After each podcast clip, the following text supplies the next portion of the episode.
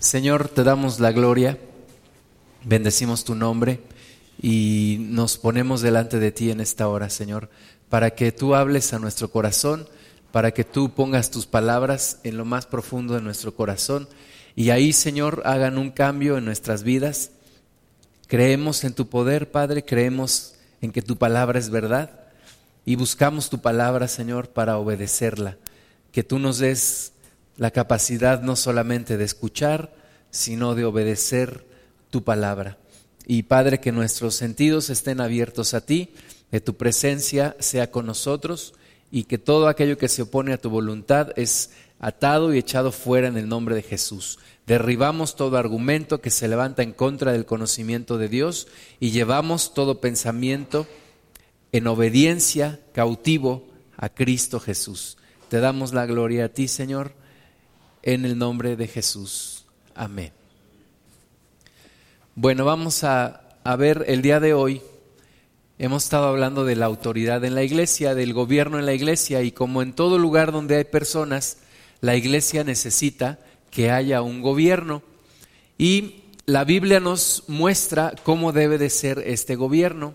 La Biblia nos enseña principalmente en las cartas del apóstol Pablo, y las cartas eh, en general del Nuevo Testamento nos enseña cómo debe de ser este gobierno en la iglesia.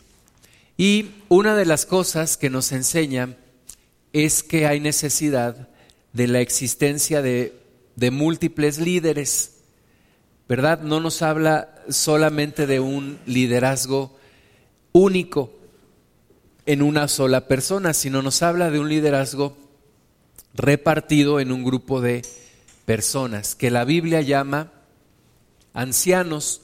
Ancianos no tiene que ver con la edad, tiene que ver con una madurez espiritual. Y la palabra de Dios nos muestra que la, que la primera iglesia se gobernaba a través de ancianos, pero también a través de pastores. Entonces, vamos a ver algunas citas, primeramente en Hechos, capítulo 14, Versículo 23 dice, y constituyeron ancianos en cada iglesia. Y habiendo orado con ayunos, los encomendaron al Señor en quien habían creído. Entonces los discípulos constituyeron ancianos en cada una de las iglesias locales. Cada una de las iglesias locales tenía un grupo de ancianos que gobernaban la iglesia. La vez pasada veíamos que es, es imposible tener orden sin un gobierno. El gobierno se establece para poner orden y en la iglesia debe haber un gobierno que ponga orden. Entonces, dado que eh, eh, ellos fundaban congregaciones, iniciaban congregaciones y tenían que ir recorriendo todos los lugares que el Señor les mandaba, era indispensable poder dejar un gobierno en cada congregación. Y ese gobierno dice aquí, era constituido por medio de ancianos en cada iglesia. Vamos a ver Hechos 15, 2 dice, como Pablo y Bernabé tuviesen una discusión y contienda no pequeña con ellos, con los judíos que querían circuncidar, se, se dispuso que subiesen Pablo y Bernabé a Jerusalén y algunos otros de ellos a los apóstoles y a los ancianos para tratar esta cuestión. Entonces vemos aquí también que en la iglesia de Jerusalén había apóstoles y había ancianos. Es el liderazgo o la estructura de gobierno de la iglesia. Una estructura escogida por Dios, ¿verdad? Porque dice la palabra que Dios es el que constituye, Dios es el que da la autoridad y las personas solamente la ejercen. Entonces, en cada congregación vemos en la iglesia, en la primera iglesia, que había ancianos. Amén.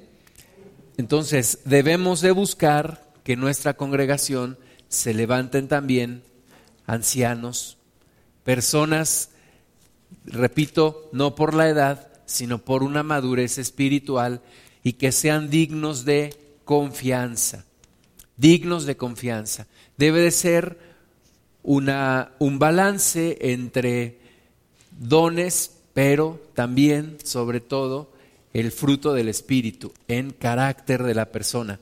Vamos a ver Hechos 20, 17.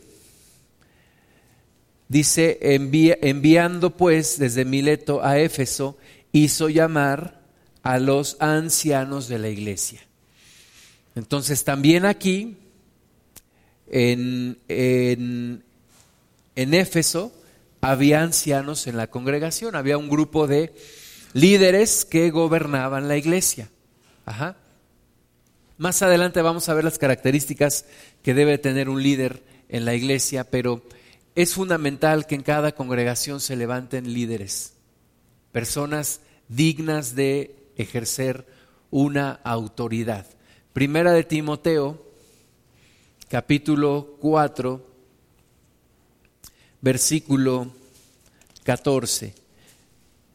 Dice, no descuides, le dice Pablo a Timoteo, no descuides el don que hay en ti, que te fue dado mediante profecía con la imposición de las manos del presbiterio. Ese presbiterio es ese grupo de ancianos que ejercen autoridad, que llevan un liderazgo. Entonces también a Timoteo le fue dado ese don mediante imposición de las manos por parte de los ancianos o del presbiterio. Primera Timoteo 5, 17 dice, los ancianos que gobiernan bien sean tenidos por dignos de doble honor, mayormente los que trabajan en predicar y en enseñar.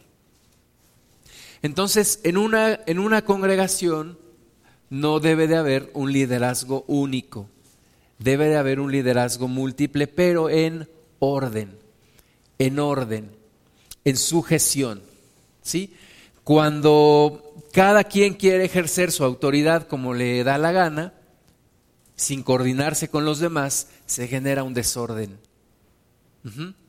Entonces, debemos de tener en cuenta que, en primer lugar, una congregación crece en la medida en la que se levantan líderes, en la medida en la que se levantan ancianos.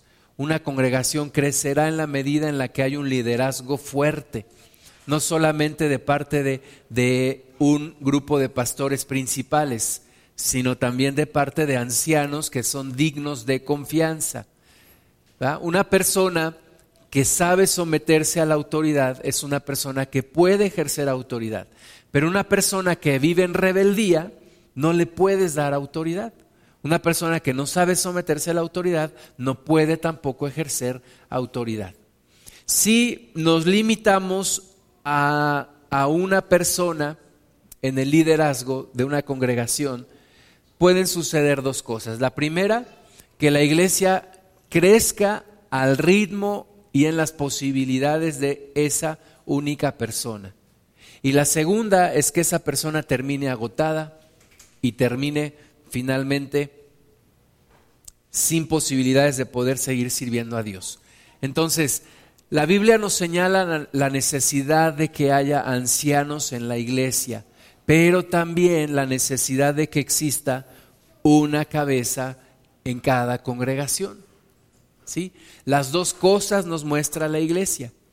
Dice la Biblia en el libro de los Hechos que cuando empezó a haber una discusión entre los judaizantes y los hermanos como Pablo, como mismo Pedro, que ya habían visto que Dios también traía salvación a los gentiles, dice que hubo tal controversia que hicieron un concilio en Jerusalén, se juntaron en Jerusalén y empezaron a dar sus puntos de vista y los judaizantes decían que se debían circuncidar, pero los otros decían que no. Y la Biblia dice que en un momento de, esa discusión se levanta Jacobo, el hermano de Jesús, que era el pastor de Jerusalén, los pone en orden, les pide que guarden silencio y finalmente decide lo que debe de suceder en ese lugar.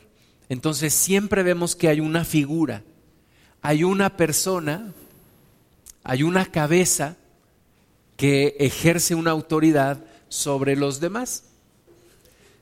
Y tenemos que identificar ambas necesidades, la necesidad de que haya ancianos, pero también la necesidad de que haya un pastor principal en la iglesia.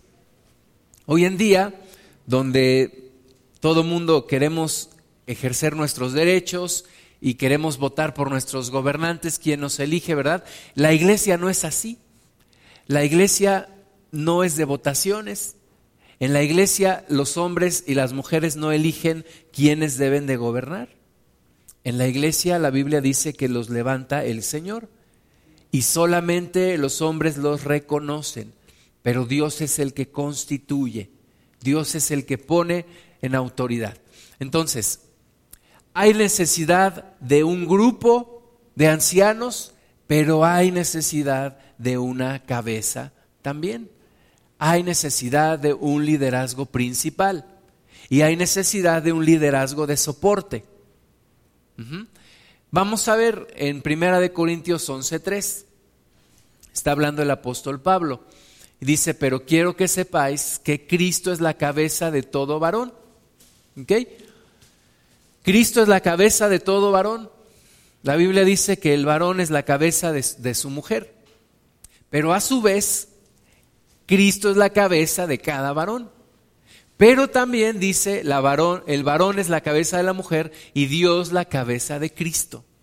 Entonces, el varón es cabeza de la mujer, pero Cristo es cabeza del varón, pero Dios es cabeza de Cristo. Es decir, hay un orden en el liderazgo. Debe de haber un orden. Lo que en el mundo se conoce como la línea de mando. ¿Cuál es la línea de mando? Aquí, el Padre ejerce autoridad sobre el Hijo, el Hijo sobre la iglesia, ¿verdad? Y en la iglesia debe de haber una cabeza, un líder y un grupo de líderes. Pero no podemos saltarnos ese orden, ¿verdad? No es una cuestión de jerarquías, no es una cuestión de rangos, es una cuestión de niveles de autoridad. Un orden en el nivel de autoridad. ¿Ok? Hay una, eh, en una, de las películas de Narnia, me parece que es la segunda, en donde este, este muchacho, ¿cómo se llama? El que, el Peter, no el hermano menor, Edmond, bueno, ese muchacho, este, empieza a dar órdenes, ¿verdad? Y le dicen, le recuerdan los que están ahí en el barco, Señor, nada más que aquí la línea de mando comienza y tenemos un, un capitán. ¿Ok? Entonces, debe de haber un orden en la línea de mando. Si no, esto se torna en un desorden. ¿Ok? El mismo Cristo se sujeta al Padre. Quiero decirles que la Biblia dice que el Padre, el, Hijo y el Espíritu Santo uno son. Sin embargo, hay un orden en la autoridad, ¿verdad? Aquí nos dice la Biblia que el Padre es la cabeza de Cristo. Cristo no vino a la tierra a hacer su voluntad. Cristo no vino a la tierra a hablar sus palabras, ¿verdad? Siempre el Señor Jesús decía, esto que yo hago, no lo hago yo, sino son las obras de mi Padre. Esto que yo les digo, no son mis palabras, son las palabras de mi Padre. Entonces Cristo nos enseña sujeción y orden en, los niveles de autoridad. Y nosotros debemos de ser ordenados también respetando esos niveles de autoridad.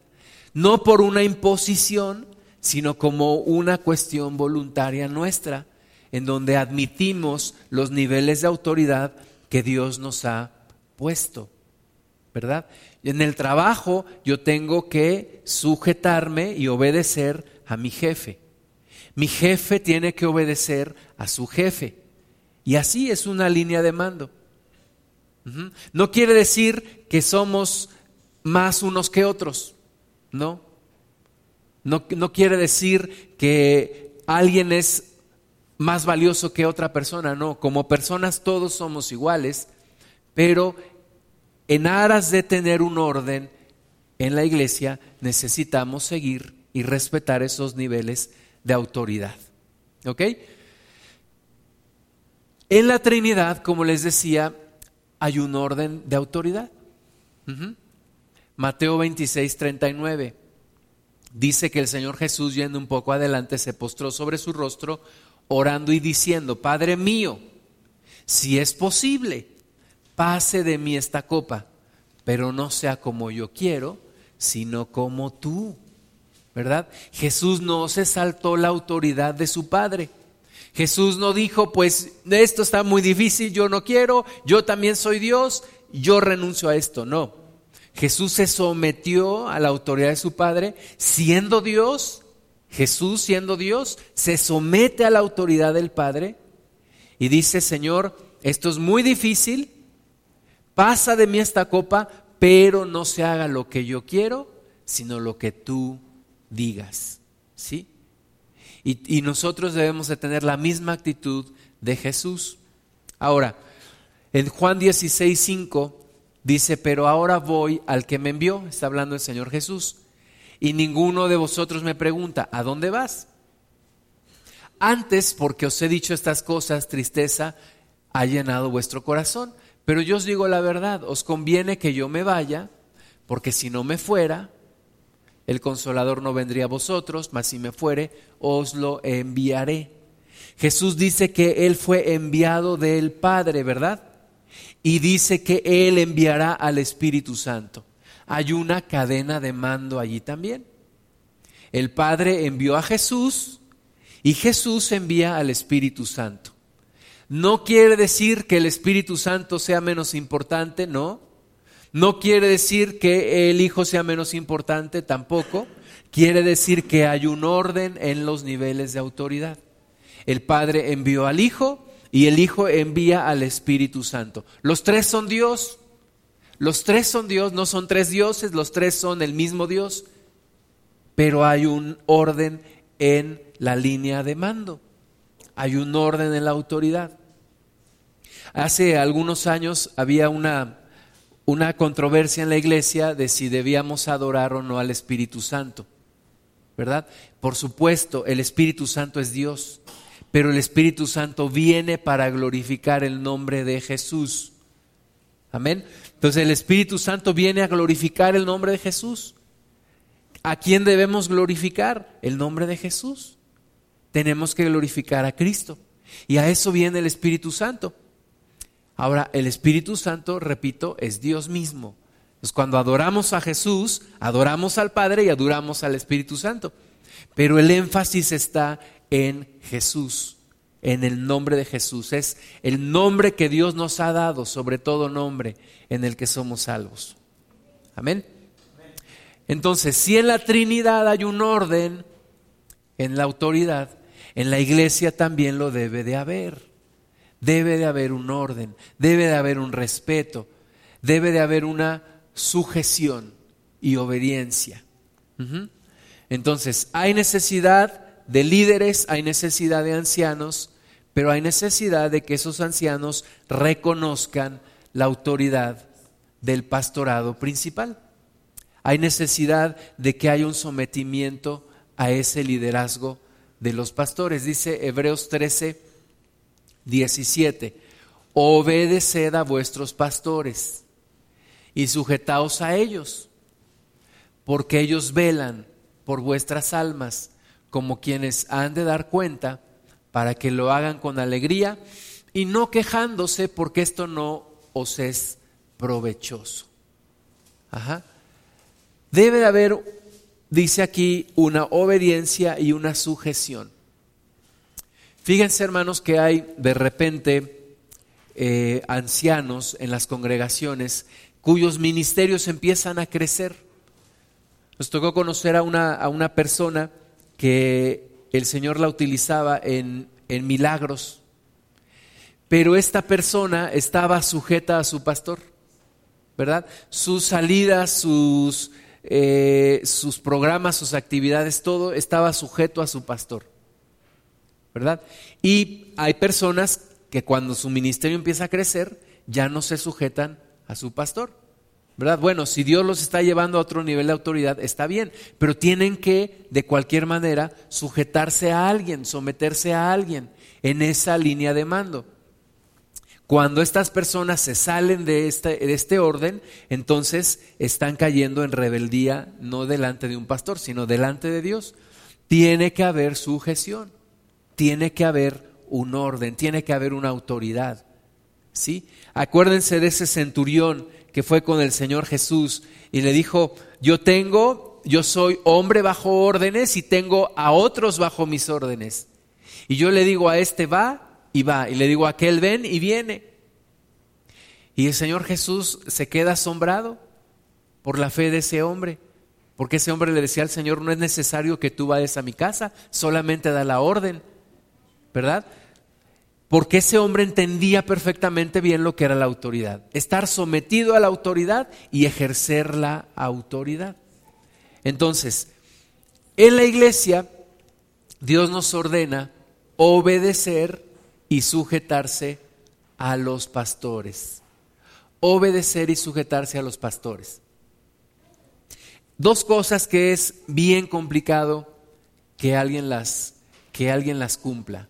En mi corta experiencia eh, como pastor, encuentro que es bien difícil que la mayoría de las personas en las congregaciones no lo hacen no lo digo, no digo esto en contra de nadie ni específicamente por hacer sentir mal a alguien, no. Pero ustedes analicen, en la mayoría de las congregaciones, en general, la gente no obedece y no se sujeta a los pastores.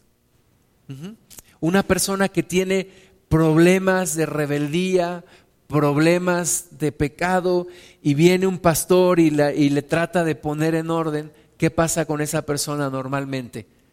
pues la persona no acepta. La persona deja de congregarse o se molesta o pinta su raya. Ajá. Es complicado, nos cuesta trabajo a todos. A, nadie nos gusta que nos llame la atención, a nadie nos gusta que nos digan que tenemos que cambiar. Pero son dos actitudes que debemos de aprender, obediencia y sujeción. Obediencia y sujeción. Dios también nos reprende, ¿verdad? Y no me voy a enojar con Dios cuando me reprende. Tengo que aceptar la, la disciplina de Dios con amor y con sabiduría. Entonces, dice aquí, obedeced a vuestros pastores y sujetaos a ellos, porque ellos velan por vuestras almas. Y dice que para que lo hagan con alegría y no quejándose, ¿verdad? Imagínate una reunión de pastores en donde los pastores empiezan a quejarse. No, es que los, mi iglesia no me hace caso, los hermanos eh, son rebeldes. Pues Dios no quiere eso, ¿verdad? Dios no quiere que los pastores se quejen y quiere que lo hagan con alegría. ¿Qué debemos de hacer? Obedecer y sujetarnos a nuestros pastores. Son dos cosas diferentes.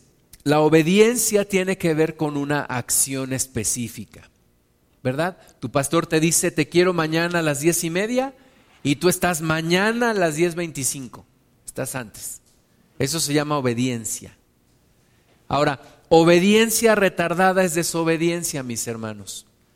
Tu pastor te dice, te quiero mañana a las diez y media y tú estás a las once y media. Eso es desobediencia. O te dice, recoge eso que está allá y tú lo recoges para hasta dentro de un mes. Obediencia retardada es desobediencia. ¿Sí? Obedeced a vuestros pastores. Es una acción específica. Deja ese noviazgo porque te hace daño, te, te estás alejando de Dios. ¿Y qué hace la persona? Si deja ese noviazgo, está obedeciendo al pastor. Si no lo deja, pues está desobedeciendo. Eh, no maltrates a tu esposa, porque la Biblia dice que no las tratemos con aspereza. Y, y la persona que hace sigue maltratando a su esposa. Entonces, no está obedeciendo. Entonces, obediencia tiene que ver con algo concreto, una acción. Me dice algo mi pastor, yo lo tengo que hacer. ¿Ok? Obediencia.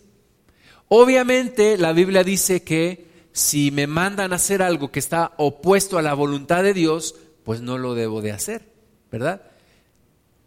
Porque dice la palabra de Dios que hay que obedecer a Dios antes que a los hombres. Pero en la generalidad, pues un pastor no pedirá algo que vaya en contra de la voluntad de Dios, sino simplemente algo que nos va a hacer bien a nosotros. Entonces, obediencia es una acción específica, a una orden, a un mandato. Y nosotros decimos, ¿y quién es el pastor para que me dé órdenes? ¿Verdad? Ya desde ahí empezamos mal. ¿Y quién es el pastor para que me mande? A mí nadie me manda. Bueno, ahí hay un problema de rebeldía tenemos que aprender a sujetarnos. Entonces, primero, obediencia. Y segundo, sujeción. Sujeción tiene que ver más con la actitud. Obediencia tiene que ver más con la acción, pero sujeción tiene que ver con la actitud. Yo puedo obedecer sin sujetarme. Eh, había un niño en un consultorio médico el niño se paró y empezó a correr para un lado, corría para el otro. Su mamá le dijo, siéntate. Y el niño seguía corriendo, no hacía caso. Le dice la mamá, o te sientas o vas a ver llegando a la casa. Entonces el niño va y se sienta y le dice a su mamá, por fuera estoy sentado, pero por dentro estoy de pie. Eso se llama obediencia sin sujeción. Y eso se llama orgullo. Cuando yo digo, pues te voy a obedecer, pero no estoy de acuerdo contigo. Te voy a obedecer, pero estás mal, ¿verdad? Eso se llama obediencia sin sujeción y eso se llama arrogancia. La Biblia nos dice que tenemos que obedecer y sujetarnos. Obedecer, ahora sí como decían nuestros papás antes, ¿verdad? Y de buen modo y con buena gana. Ajá, hacerlo bien. Yo obedezco y de buena gana, con sujeción, con humildad, con gusto, ¿verdad? Tenía un, amigo en, en uno de mis equipos de trabajo, cuando yo siempre le pedía algo me decía, sí, con gusto, sí, con gusto lo hago, con todo gusto, sí. Y qué bueno, qué bueno que, que, cultiva uno ese tipo de relación en armonía. Cuando tu autoridad te dice, haz esto, sí, claro que sí, con gusto, inmediatamente lo hago. ¿Quieres que haga algo más? ¿Verdad? Está uno cultivando una buena relación y está uno obedeciendo a la palabra de Dios, que dice, obedeced a vuestros pastores y sujetaos a ellos. Ahora, también los pastores debemos aprender a pedir las cosas, ¿verdad? Con, con amabilidad. Pero la palabra de Dios no me dice que debo de obedecer al pastor cuando me habla bonito, nada más. No me dice que debo de sujetarme al pastor cuando, cuando me habla bien. Dice que lo obedezca y que me sujete. ¿Por qué? Porque ellos velan por vuestras almas. Nada más por eso. Por un orden. Porque Dios quiere orden en su casa. Dios quiere orden en la iglesia. Y a la vez, si yo obedezco y me sujeto a mi pastor, yo puedo también pedir obediencia y sujeción a quienes están bajo mi autoridad. Pero si yo no obedezco y me sujeto a mi pastor, no puedo tampoco pedir obediencia y sujeción a quienes están bajo mi autoridad. Es una cadena, es una cadena que debemos de cumplir. Ahora, al sujetarme a mi pastor, yo cedo mis deseos y los pongo a la disposición de la autoridad que Dios me puso a mí. Yo renuncio a mis deseos, a hacer lo que se me da mi gana, para obedecer a la autoridad que Dios me ha designado. Y en eso, mis amados hermanos, aunque no lo crean, en eso hay bendición. En eso hay bendición. Cuando aprendemos a sujetarnos a nuestras autoridades, hay bendición. Cuando vivimos en la rebeldía, hay maldición. Pero cuando tú aprendes a sujetarte a tus autoridades, cuando tú aprendes a someterte en sujeción a tu autoridad, Inmediatamente nos viene a la cabeza, pero me va a humillar, me va a pisotear. No. Si entramos todos en el orden de Dios, yo me yo obedezco y estoy en sujeción a mi autoridad y confío en Dios en que mi autoridad también Dios va a tratar con ella porque Dios es justo y va a cuidarnos. Es bendición, hermanos, no mucha gente lo hace, no mucha gente lo vive, pero hay bendición cuando lo vivimos. Yo lo, he experimentado en la iglesia y lo he experimentado en el mundo secular. Cuando yo obedezco a mi jefe y estoy en sujeción a él o a ella, hay bendición. Dios me bendice. Dios bendice la actitud de una persona que está en obediencia y en sujeción. Y Dios no puede bendecir a una persona que está en rebeldía y no en sujeción. Entonces lo hace Dios por nuestro bien. Vamos a ver en Éxodo 18. Decíamos hoy, un poquito antes, dos cosas. Una, que hay la necesidad de un grupo de liderazgo de soporte en la congregación, en las congregaciones, y hay necesidad de un liderazgo principal, compuesto por un, por un matrimonio el pastor y la pastora. Y hay que tener sujeción y obediencia a ese liderazgo.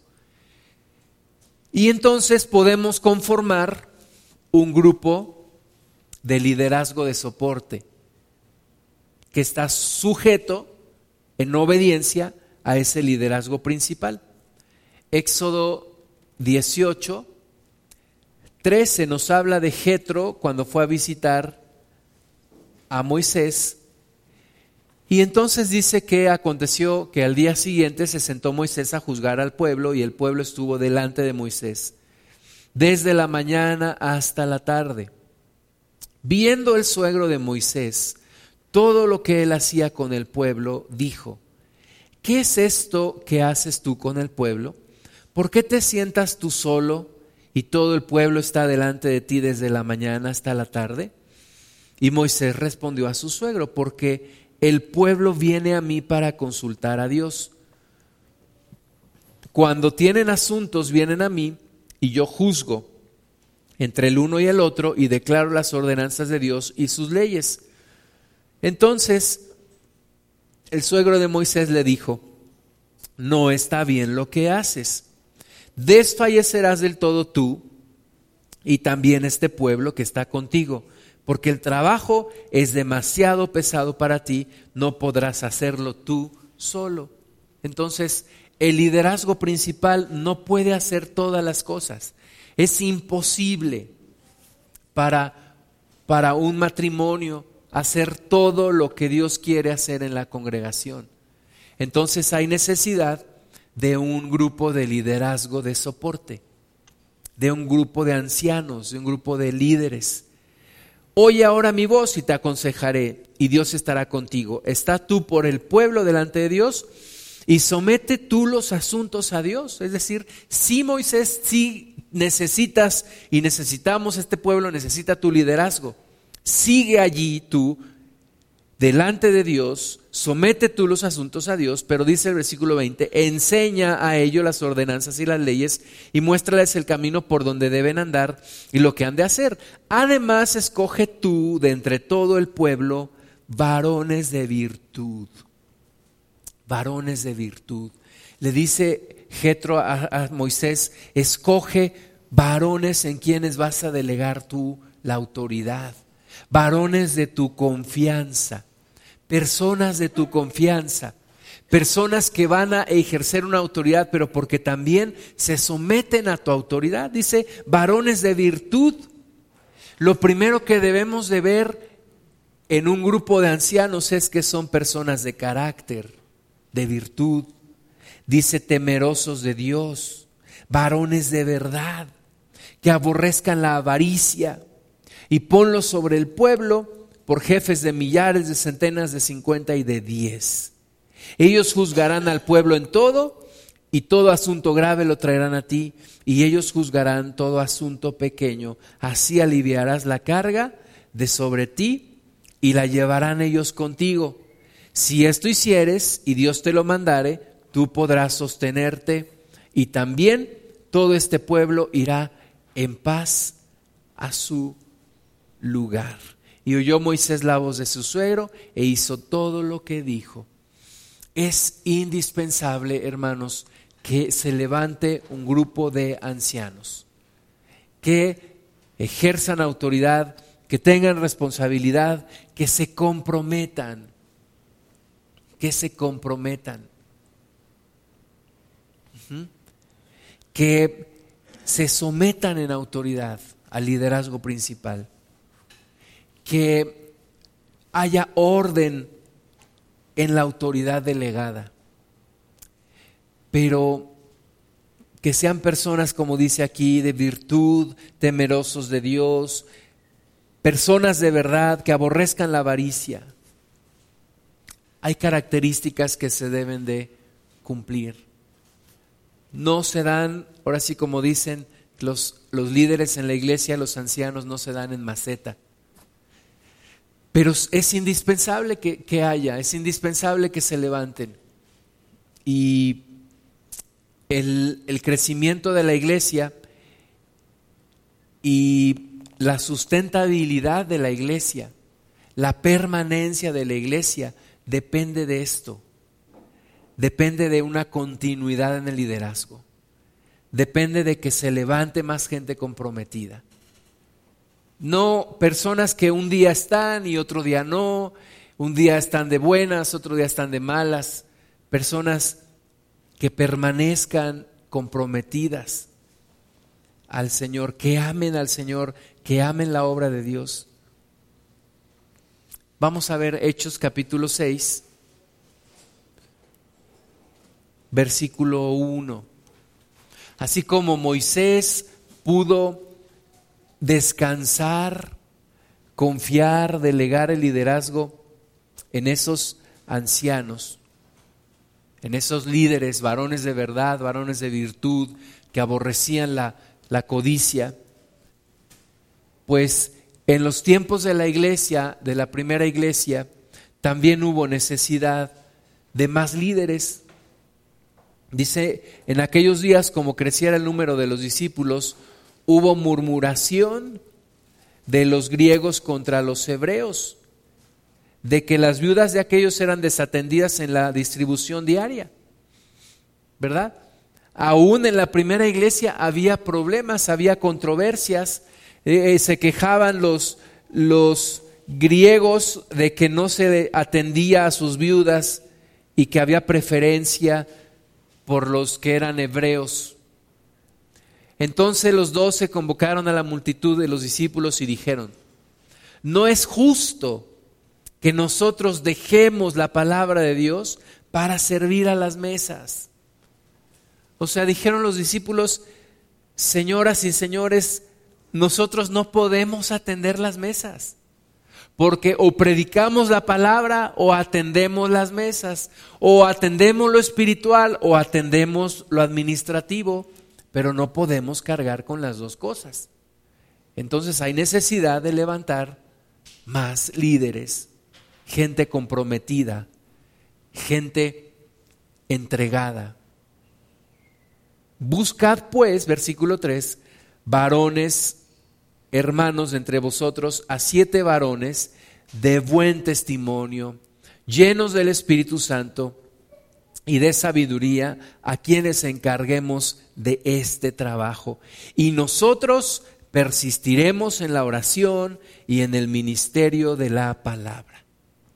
Era indispensable levantar ancianos en esta primera iglesia, con una visión y con una responsabilidad específica, atender a las mesas atender a las mesas. ¿Para qué? Para que los apóstoles pudieran seguir enfocados en la palabra del Señor. Entonces se necesita personas enfocadas, responsables en ciertas áreas de la iglesia. Y para, para servir en las áreas espirituales, normalmente primero hay que servir en las áreas materiales. Es el camino que debe, que debe uno de seguir. Hay un, un hermano pastor en la ciudad de Puebla que durante muchos años fue el encargado de limpiar el auditorio de la iglesia a la que, a la que él pertenece. Durante muchos años, él era el encargado de limpiar, el encargado de limpiar el, el auditorio. Y platicando con otro, con otro pastor del mismo movimiento me decía, es el pastor que más unción tiene, es el pastor que más milagros el Señor manifiesta. Eh, es, es, el camino, hermanos. Estos hombres cuando les dijeron, ustedes van a atender las mesas, no se ofendieron, no dijeron, ay, pero ¿por qué si yo quiero predicar, yo quiero estar en la alabanza? No, ellos lo tomaron con todo gusto y como, como una distinción especial. Dijeron, nosotros queremos servir al Señor.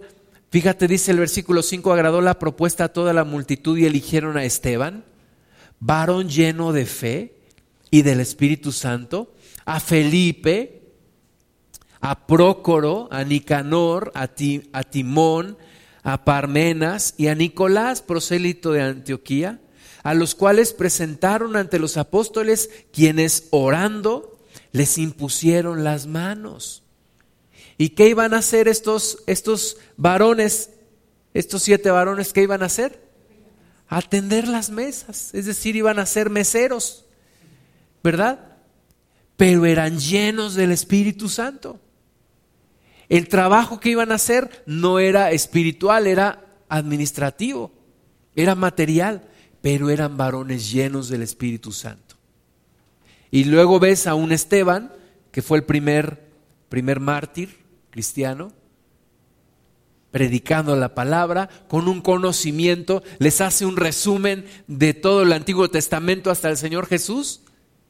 Qué hombre de Dios. Y luego ves a Felipe como evangelista, predicándole al, a, a ese funcionario de Etiopía y moviéndose a otra ciudad. Y dice la palabra que también sus hijas eran profetizas. Y dices, con razón la iglesia en los primeros tiempos crecía tanto pues hasta, hasta, hasta del más calvo se hacían trenzas, hasta del más chimuelo mascaba tuercas, ¿verdad? O sea, qué nivel de espiritualidad de estos hombres. Y necesitamos tú y yo pedirle al Señor también profundidad, crecimiento en conocimiento del Señor y en carácter y en compromiso de la iglesia de hoy. De la iglesia de hoy es como si yo te pidiera, mira, te encargas de la mesa de los dulces. Pero para eso tienes que ser lleno del Espíritu Santo y tienes que conocer la palabra de Dios y tienes que tener buen testimonio. Y, ya me imagino a alguien que me dijera, pues si nada más es para vender los dulces, ¿para qué quieres tanto? Pues es que así era la primera iglesia, ¿verdad? llenos del Espíritu de Dios, llenos del Espíritu Santo. Necesitamos esta calidad de ancianos, hermanas y hermanos. Este, esta calidad espiritual de la gente que quiere servir. Gente comprometida, ¿verdad? Gente que si, que si hoy tuviéramos un problema, mi familia y yo, y no pudiéramos llegar, pudiéramos confiar plenamente, no hay ningún problema. Yo sé que los hermanos van a llegar a tiempo, yo sé que los hermanos van a hacer, cada quien sabe lo que tiene que hacer, yo sé que los hermanos, la iglesia está bien sin nosotros, no hay ningún problema. Ese nivel de calidad necesitamos. Tenía un amigo en el banco que me decía, tenemos que formar segundos de primera. Tenemos que formar segundos de primera. O sea, gente que sabe lo que tiene que hacer, gente comprometida con la iglesia, gente comprometida con el Señor. Que de la misma forma que se compromete con sus asuntos personales, en el trabajo, en, donde sea, se comprometa con la iglesia. Y aún más, y aún más, porque este trabajo es para el Señor ese nivel de ancianos necesitamos, ese nivel de liderazgo. Un nivel de liderazgo que yo te digo, haces esto y yo sé que lo vas a hacer. No necesito andarte checando. Yo te digo, llegas a esta hora y llegas a esa hora. No necesito preocuparme porque sé que allí vas a estar. ¿Verdad? Ese nivel necesitamos, hermanas y hermanos. Solamente así vamos a poder seguir adelante. Cuando tengamos personas de ese calibre, con ese compromiso. No importa lo que tenga que hacer, cumplo con lo que me encargaron. No importa lo que tenga que pasar, cumplo con lo que me encargaron. Y es requerido ya. Es requerido ya.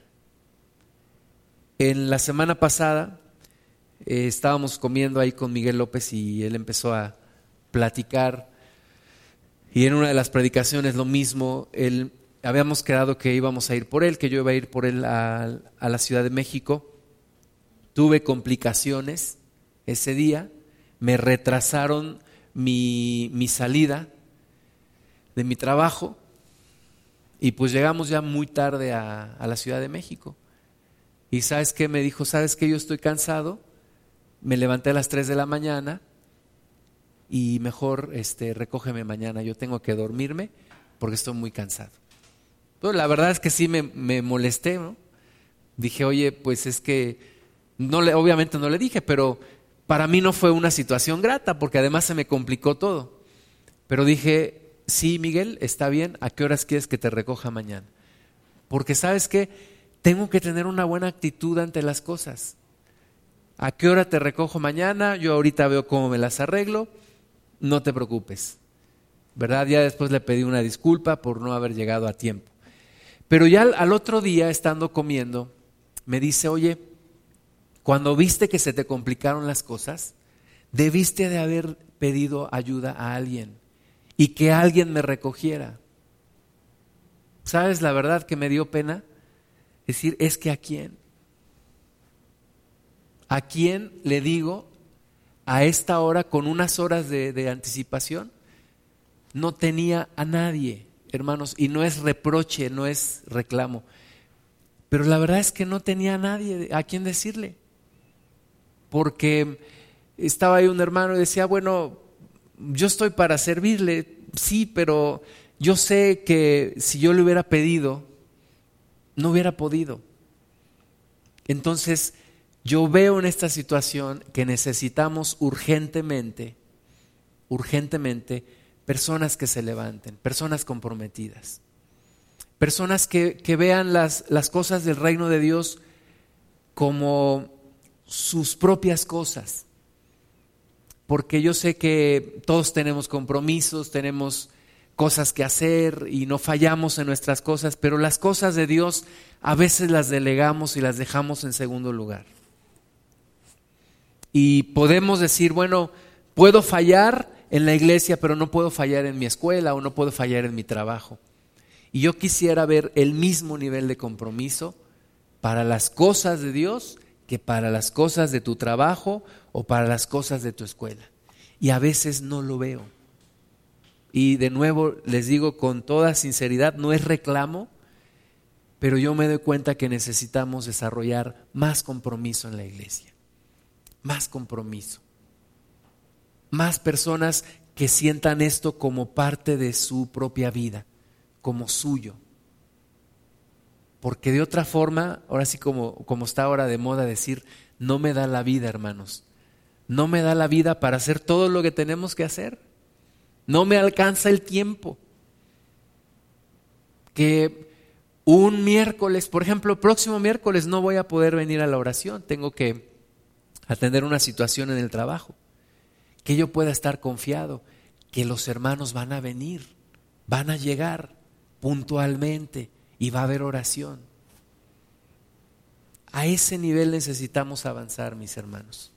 Que si un domingo algo se me complica, no hay ningún problema. Yo sé que hay hermanos ahí que van a estar en punto de la hora, que van a organizar todo, que van a hacer las cosas. Ahora, esto no porque yo me quiera zafar mi responsabilidad. Pero lo que yo les digo es, yo llego, llegué a un punto hace ocho días, hace 15 días, a un punto de, de crisis, de decir, pues sabes qué, tiene razón Miguel, tiene razón, no lo puedo hacer todo yo. No lo puedo hacer todo. Ni lo debo de hacer todo, ni debo de intentar hacerlo todo. Pero entonces volteo a mi alrededor y necesito gente. Gente comprometida. Gente que, que yo sé que no me va a fallar, que me va a cumplir. ¿verdad? No a mí, sino al Señor. Entonces, hermanos, la necesidad ya es urgente. La necesidad de que nos levantemos es ya urgente, urge. Si no, nos vamos a quedar estancados y nos vamos a quedar en el mismo nivel en el que estamos. Segunda de Timoteo, capítulo, capítulo 2, versículo 2. Dice, lo que has oído de mí ante muchos testigos, esto encarga a hombres fieles que sean idóneos para enseñar también a otros. Encarga esto a hombres fieles que sean idóneos para enseñar también a otros. ¿Sí? Yo le he orado al Señor y le sigo orando, Padre, que haya personas que enseñen la palabra. Hemos invertido muchas horas en enseñarle a los hermanos. Ahora se debe de dar el siguiente paso, que cada uno de ustedes enseñe a alguien, que cada uno de ustedes adopte a alguien y le enseñe la palabra de Dios, que te busques gente a la cual le enseñes la palabra, porque ese es el efecto multiplicador que quiere el Señor en su reino que lo que tú recibes, tú lo des a otros. Y lo que esos otros reciben, lo enseñen a su vez a otras personas. Que se vaya multiplicando el efecto, el efecto de enseñar la palabra. Fidelidad. Necesitamos personas fieles en la iglesia. Necesitamos ancianos fieles, líderes fieles fidelidad para que se cumpla el reino de Dios, para que avance el reino del Señor. De otra forma, de otra forma no se cumplirá el propósito. Cuando Pablo enseñaba a Timoteo, Pablo tenía en mente que Timoteo tenía que enseñar a otros. Y esos otros a otros. Cuando Jesús enseñaba a sus discípulos, Jesús pensaba en que los discípulos tenían que enseñar a otros. Cuando, cuando yo enseño aquí, tengo en mente que tú vas a enseñarle a otras personas, a otras personas, para lo cual debes tomar apuntes, debes poner atención, debes subrayar tu Biblia. ¿Por qué? Porque esto mismo que, que tú estás escuchando hoy, lo vas a enseñar a otras personas en tu casa, en tu trabajo, a tu familia, aquí mismo, a los niños o a los jóvenes o a los adolescentes. Pero todo lo que vas recibiendo debes de enseñarlo. Y es la forma en la que además tú vas a ser bendecido. Cuando tú enseñas lo que recibes. No solamente te lo quedas, sino lo pones en multiplicación, lo derramas sobre otras personas. Entonces vamos a orar, mis hermanos. El Señor Jesús dijo que la mies es mucha y los obreros son pocos. Y alguien dijo, y los que hay son flojos. Pero la mies es mucha, los obreros son pocos. Y el Señor Jesús dijo, orad al Señor de la mies que mande más obreros. Entonces yo quiero que oremos al Señor que mande más obreros, pero obreros fieles, obreros que no quieran hacer su propia voluntad, sino obreros que se sujeten a la autoridad en, en humildad, Y si tú quieres ser uno de esos obreros, que tú le digas al Señor, yo quiero ser de esos obreros que se comprometen con tu obra, que hacen tu obra, Señor. Yo quiero ser de esos obreros que obedecen a su autoridad y que caminan en sujeción. Señor, ayúdame a ser de esos obreros. Ayúdame a ser como, como esos diáconos, Señor, que eran llenos del Espíritu y de buen testimonio y que no menospreciaron el servir a las mesas, sino al contrario lo vieron como una oportunidad hermosa para servirte. Señor, que no menospreciemos el servicio en tu reino, que no menospreciemos el hacer algo para tu obra, aunque sea pequeño a nuestros ojos, lo hagamos con compromiso, lo hagamos con responsabilidad, lo hagamos con sujeción y con obediencia. Señor, gracias te damos, damos toda la gloria, damos toda la honra a ti, Padre Santo.